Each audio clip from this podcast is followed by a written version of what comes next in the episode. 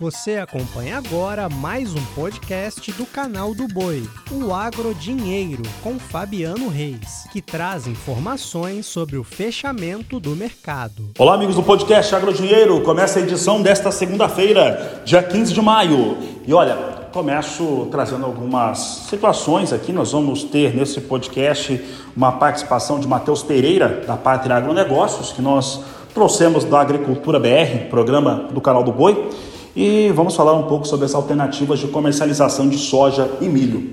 Mas antes disso, trazemos o fechamento da soja em Chicago, porque a soja hoje fechou com elevação graças a essa situação de calor intenso no oeste norte-americano, clima dando as caras por lá, também as incertezas sobre os, o corredor de exportação lá na Ucrânia e também trigo. Trigo, com, por conta dessa questão da Ucrânia, sobe e aí ajudou a puxar a soja. E soja fechou em alta no dia de hoje. Posição de julho, 14 dólares, mais 2 o bushel, alta de 0,74%. Agosto, 13 dólares, 27 centes, mais 6 o bushel, alta de 0,72%. Setembro, 12 dólares, 51 centes, mais 6 o bushel, alta de 0,60%. E novembro, 12 dólares, 30 centes, mais 6 o bushel, com alta de 0,60%. 57%. Olha, temos aí um cenário bastante complicado em relação às negociações, comercialização de soja e milho. Nós temos preços que já foram melhores, o produtor deixou passar algumas alternativas, né, algumas janelas de oportunidades interessantes, mas devemos ter outras. Para responder essa questão, se nós teremos outras, nós conversamos com o Matheus Pereira, que participa conosco o nosso podcast também. Mateus, é possível? Pergunta bem direta. Boa tarde, seja bem-vindo. Boa tarde, meu amigo Fabiano. Prazerão estar aqui contigo mais uma vez. Sinto na pele, né, o que o nosso compatriota aqui de Goiás, Tesser, né, deve estar sentindo por agora. Também sou produtor rural, uh, já passei no passado por essa essa incapacidade, né, de realmente de ter alternativas, né, as alternativas elas existem, né? Infelizmente nada para recuperar o que já passou, apenas olhando de agora em diante. O mercado da soja atualmente é um mercado sob pressão por um inchaço de oferta. Isso já todo mundo já está ciente, né? Muito bem consolidada a informação. O mercado já entende que aqui no Brasil temos sim uma tivemos né, uma safra recorde no país, o que acabou colocando né, a oferta comercializável em aceleração durante esses últimos quatro meses de 2023. Porém, de agora em diante, a gente começa né, a desenhar um cenário talvez de alívio aos preços. Né? A gente tivemos o relatório, Fabiano, da última sexta-feira do SDA, que em pouco ajudou o mercado. O SDA, com todo o seu pragmatismo, né, na sua metodologia de levantamento de dados, acaba que em alguns momentos mais atrapalha do que ajuda. A gente teve na última sexta-feira o SDA publicando né, já projeções estatísticas para a oferta de soja aqui na América do Sul para 2024.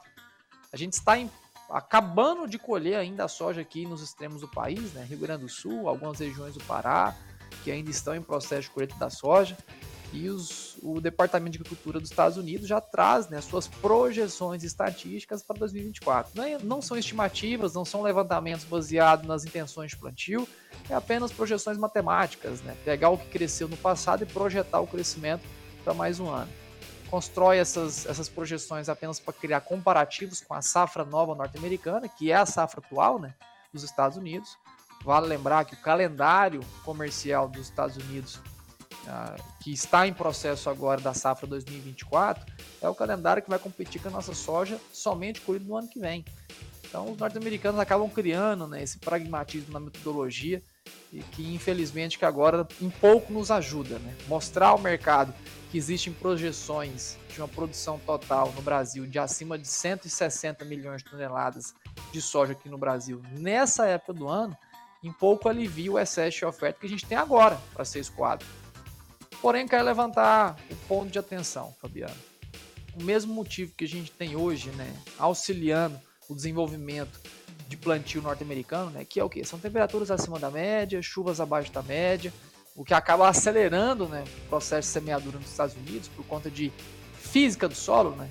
A gente sempre ressalta aqui que a física do solo norte-americana não é uma física que se adequa às chuvas né, constantes durante o plantio, por conta dos elevados teores de argila e silt, né, que acaba acelerando o processo de compactação do solo quando úmido, acelera também o processo de dificulta né, a plantabilidade, entope muitos as linhas de plantio.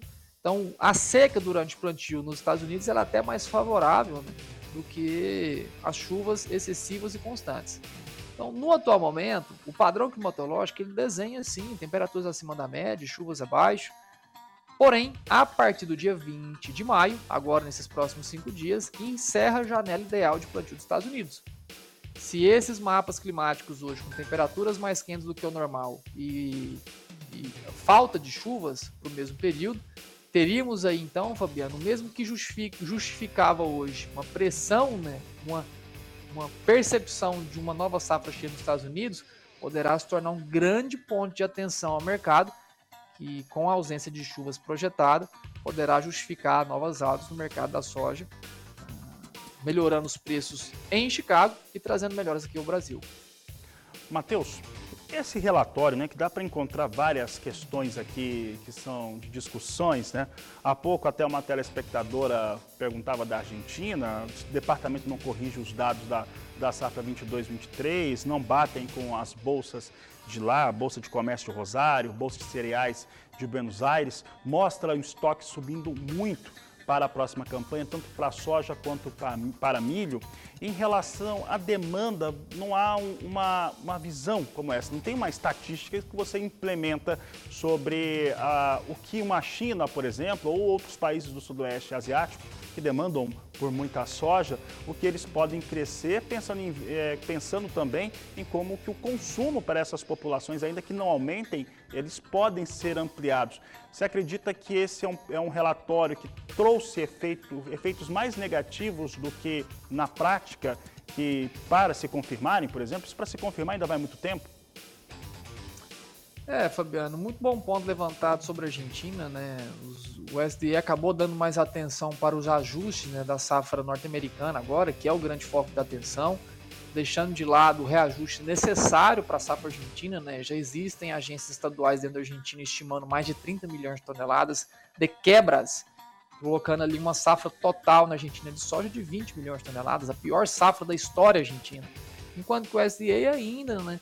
Com todo o seu conservadorismo, assim dizendo, né, acaba evitando os ajustes para a Argentina, dando atenção para os números norte-americanos. Então, como eu disse, né, o USDA agora do mês de maio mais atrapalhou o mercado do que auxiliou, que é o USDA que tem como objetivo a transparência de dados, né, infelizmente mostrando projeções e não estimativas, acabou complicando muito a visão né, do mercado de que agora sim a gente tem um excedente de soja no nosso Brasil? Temos sim, Fabiano. Esse excedente já está sendo consumido por preços extremamente deteriorados. A nossa soja hoje ela tem um deságio, né, um desconto sobre as ofertas da soja norte-americana de quase 20%. Até os grandes produtores de soja no planeta estão consumindo a nossa soja, como os Estados Unidos, a Argentina, por quebras produtivas e óbvias, né, que teriam que fazer aquisições aqui do nosso produto, mas as quedas aprofundadas estimularam a demanda a atingir patamares recordes. A gente tem hoje uma demanda acelerada pelo nosso produto, pela nossa oleaginosa? Sim, só que o mercado ele ainda está engasgado né, de tirar realmente esse, esse grão de dentro do país e colocar para fora. Ah, na visão da pátria, Fabiana, a gente já está muito próximo né, de justificar novamente as altas, pois toda a problemática que justificou as quedas ela está sendo solucionada que é o engasgo logístico e a oferta comercializável. Dado importante, Fabiano, é que em janeiro de 2023 agora, a gente chegou a abrir o ano com mais de 120 milhões de toneladas da soja ainda nas mãos do produtor rural não comercializada. Só existiam ali 30 milhões de toneladas já vendidas. A gente nunca teve tanto volume para ser comercializado o grão. Em anos passados, a gente chegava com um total não comercializado, que era aquela soja não travada, muito aquém do que a gente chegou agora neste ano. Então a gente inchou de não só a oferta total, a produção total, mas também a oferta comercializável, ainda disponível na mão de quem produz. Estamos esgotando, hoje a gente já tem cerca de 60%, 60 milhões de toneladas ainda na mão do produtor rural para ser comercializada. Porém, nesses próximos dois, dois a três meses, a gente vai esgotar dessas 60 milhões não comercializados, algo em torno de 10 a 15 milhões, colocando novamente patamares de oferta comercializável a níveis estáveis, equilibrados, que justificariam sim uma melhora dos preços de agora em diante. Mais uma vez, o SDA de agora, por metodologia, acabou trazendo uma visão deturpada do que é o mercado hoje, projetando para uma safra 24, apenas matematicamente, colocando estatística na prática a gente tem um possível inchaço de oferta. Hoje é totalmente prematuro afirmar que o Brasil, a Argentina, que está em processo de colheita ainda, poderá ter uma safra cheia em 2024. Então, o mercado tem que entender, grande parte dele entende, né, por toda a experiência carregada, de que os números para o SDA, para um próximo ciclo produtivo 2024 no Brasil, não passa de estatística matemática aplicada. Tá? Não são estimativas que de fato justificariam né, certa euforia por um inchaço de oferta em mais uma safra que nem sequer foi semeada. A gente nem sequer acabou a colheita agora, nem sequer colocou um novo grão no chão, uma nova semente. Obrigado, Matheus Pereira. Um grande abraço a você, um grande abraço a todos que acompanharam esse podcast. Nós vamos ficando por aqui e voltamos amanhã. Você acompanhou o podcast Agrodinheiro.